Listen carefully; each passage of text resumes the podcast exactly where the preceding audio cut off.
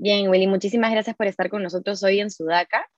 Eh, entonces, primero quería empezar preguntándote, eh, pues llevamos año y medio de pandemia, ¿no? ¿Cómo se ha visto afectada la industria editorial en este tiempo? ¿Qué tal? ¿Cómo estás? Muchas gracias por esta apertura.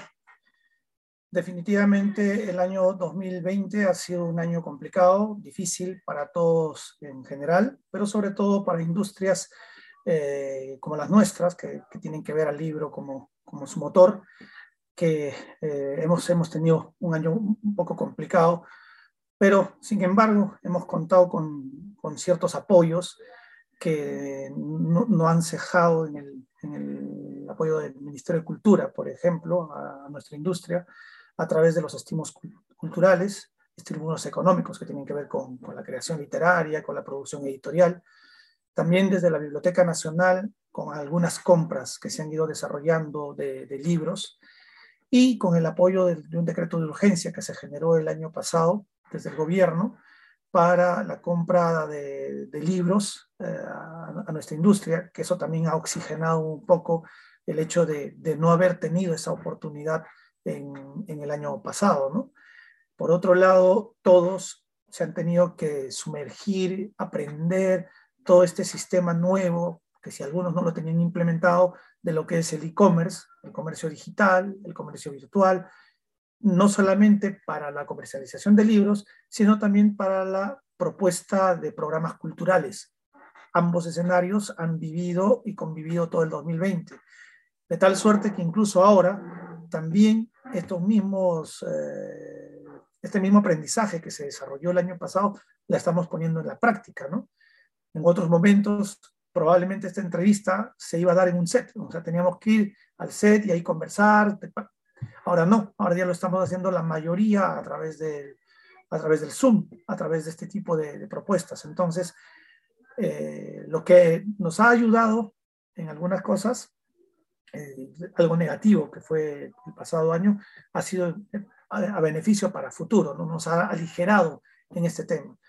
Y como te dije anteriormente, también el tema económico se ha visto repotenciado. Y estas actividades como las ferias del libro, por ejemplo, ¿no? que hemos empezado nosotros a hacer pequeñas muestras en Magdalena y en Miraflores, eh, reactivan definitivamente la economía, hacen que la, la, parte de los expositores estén teniendo cierto movimiento económico en sus, en sus empresas. Bien, justamente hace un momento comentaste lo del decreto de urgencia y es que eh, en octubre del año pasado se aprobó la ley del libro, ¿no? que es una norma que plantea exoneraciones tributarias y un aumento en el presupuesto destinado al sector editorial. Desde la Cámara Peruana del Libro, ¿cómo ven esta ley? ¿Sienten que hasta el, hasta el momento se ha visto algún avance gracias a esta nueva ley del libro? Participamos activamente, conjuntamente con el Ministerio de Cultura, con la biblioteca y demás este, entes vinculantes con, con, la industria del libro, en el tema de, de sacar adelante ¿no? esta, esta ley. Incluso cuando fue promulgada estuvimos presentes en el, en el Congreso de la República y tuvimos la suerte después de conversar con varios congresistas que nos apoyaron y que mayoritariamente, no, total, la totalidad votó, votó a favor, ¿no? Sin embargo, consideramos que tenemos que seguir trabajando porque son tres años, porque hay pequeños detalles que se pueden eh, mejorar, ¿no? O sea, conseguir, por ejemplo, esta exoneración del IGB siempre con fecha de caducidad va a hacer que siempre tengamos que hacer campañas, otra vez negociaciones con los congresistas, otra vez plantearles que, el libro pues es un bien de primera necesidad, llegarles al fondo de, de la conciencia y del sentimiento para que realmente comprendan que en un país con situación de emergencia lectora es como un país con situación de emergencia en la salud. El propio ministro declaró la, situación de emergencia de la educación en los colegios. Foco principal para un colegio es el libro. Los libros son vitales y necesarios en todos estos, estos escenarios. Por lo tanto, pretender que cada cierto tiempo tengamos que hablar otra vez de que por favor el IGB, que no se incluya, lo que debería ya ganarse en esta ley que, se plantea posterior y, y que y tomen conciencia los congresistas, es que ya se dé permanentemente. O sea, ya el IGB ya se sabe en nuestro país que ya no va a ponerse a incluir dentro de, no, no por una fecha de caducidad, sino para siempre. ¿no? Por otro lado, otro tema que también se podría seguir peleando es una dotación mayor para la adquisición de libros. Sea, que no solamente sea un monto el que hemos conseguido, sino un poquito más. Eh, repito, dadas las circunstancias de una situación de emergencia, creo que es vital que tengan la oportunidad en bibliotecas regionales y bibliotecas distritales de contar con una mayor oferta de libros. Y por último, otro punto que podríamos eh, seguir trabajando es el tema de, la, de que el sesgo para la retribución tributaria, para que te devuelvan el, el, IGB que, tú soportaste si no lo pudiste repercutir, ese IGB, eh, este, ese retorno, mejor dicho, no solamente sea para la microempresa, que sea para todos, ¿no? O sea, no solamente la, micro, sino la, la, pequeña, la mediana, todas las empresas que jugamos este papel importante de, porque se supone que si nosotros nos, vuelve a generar ese dinero de, devolución del IGB, va a ser para generar más publicaciones. O sea, ese es el, reintegro, ¿no? Generar más publicaciones. Esto es beneficioso para nuestra sociedad, para nuestro país. De todas estas medidas que me acaba de comentar, la LGB entonces sería de pronto la más urgente para poder terminar de reactivar totalmente este sector. Sí, definitivamente para no tener que, estar en esa constante pugna, en esa constante lucha y reiterada, ¿no? porque repetir las mismas argumentaciones, no sé si tú que lo escuchas lo, lo notas sólido, porque yo creo que el argumento como tal y expresado por palabras del, propio ministro, en este caso, ¿no? de declarar en emergencias, y circunstancias como estas, y vemos que una forma de contribuir a ello es dotándole de mayores beneficios a nuestra industria, pues, no, y además, no solamente a nuestra industria, sino afectaría al bolsillo de, todos los peruanos. O sea, todos los peruanos que quieren comprar un libro para educar a su hijo de texto, saben que a partir de una fecha determinada va a ser con IGB. ¿Es o no es perjudicial para todos los peruanos? Por supuesto que sí. Si los libros de nuestras industrias empiezan a sacar y cuestan 20 soles, viene y aumenta el 18%, porque eso se lo vas a tener que terminar cargando al, cliente. Y el cliente es el, el, peatón, el tránsito, el ciudadano común y corriente. Al final de cuentas, creo que es una norma que nos beneficia a todos. Desde la Cámara Peruana del Libro, ¿hay alguna medida que ustedes vengan impulsando para que se pueda eh, ya concretar con el gobierno? Mira, es un Congreso joven, recién, recién están en, el gobierno, es un gobierno nuevo también.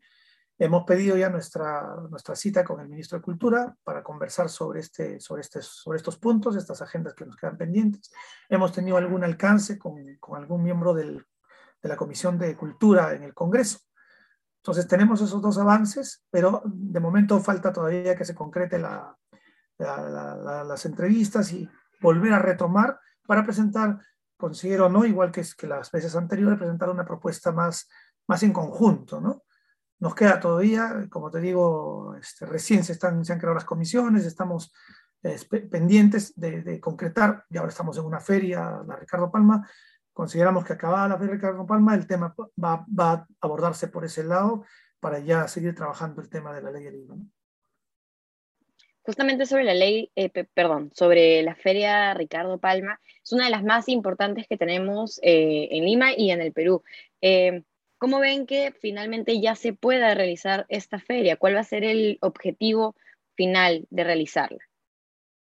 Lo importante es haber experimentado el año pasado de la virtualidad para rescatar todo lo positivo. ¿no? La feria Ricardo Palma del año pasado fue virtual es, como bien lo has mencionado, es nuestra, nuestra feria más antigua, ¿no? Son 42 años que lleva desarrollándose esta, esta feria ininterrumpidamente en el distrito de Miraflores.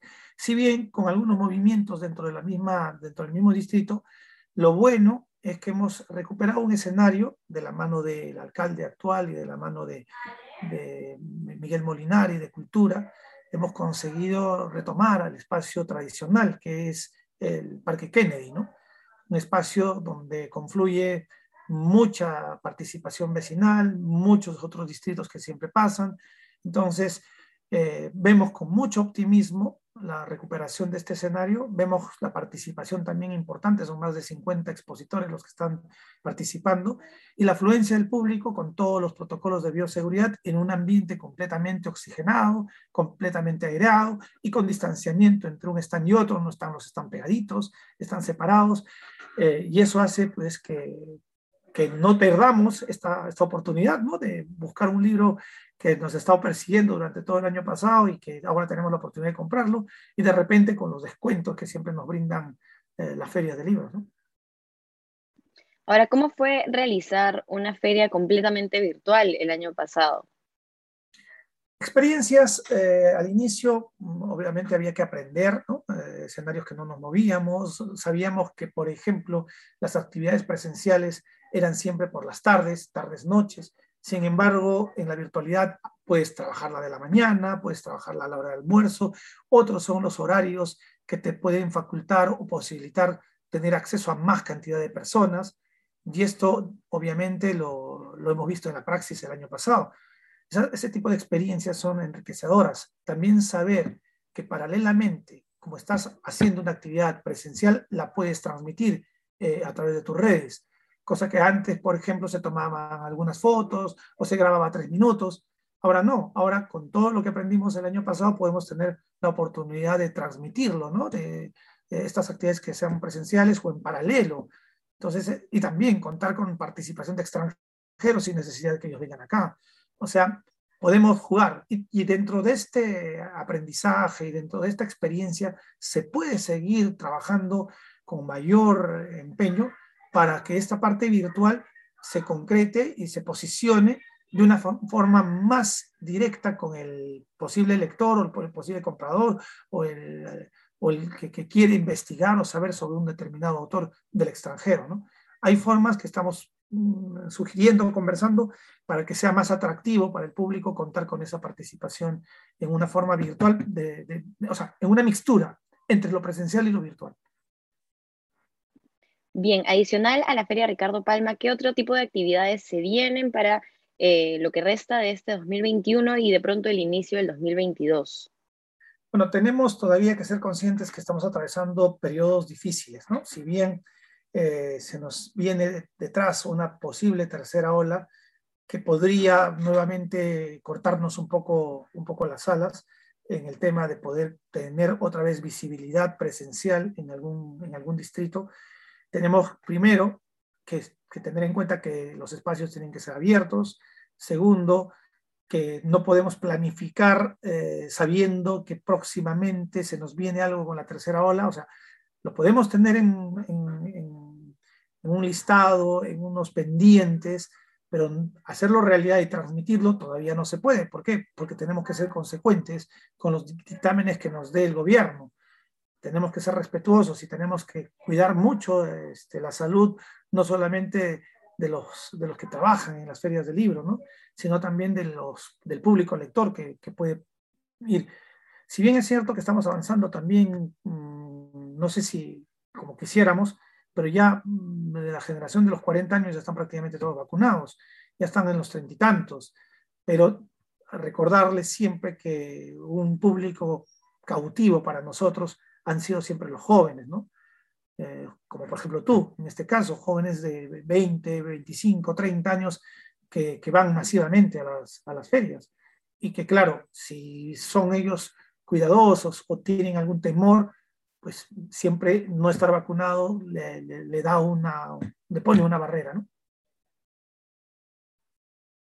Bien, muchísimas gracias Willy por tu tiempo y esperemos que eh, pues la Feria Ricardo Palma sea un éxito. Muchísimas gracias y un fuerte abrazo. Suerte.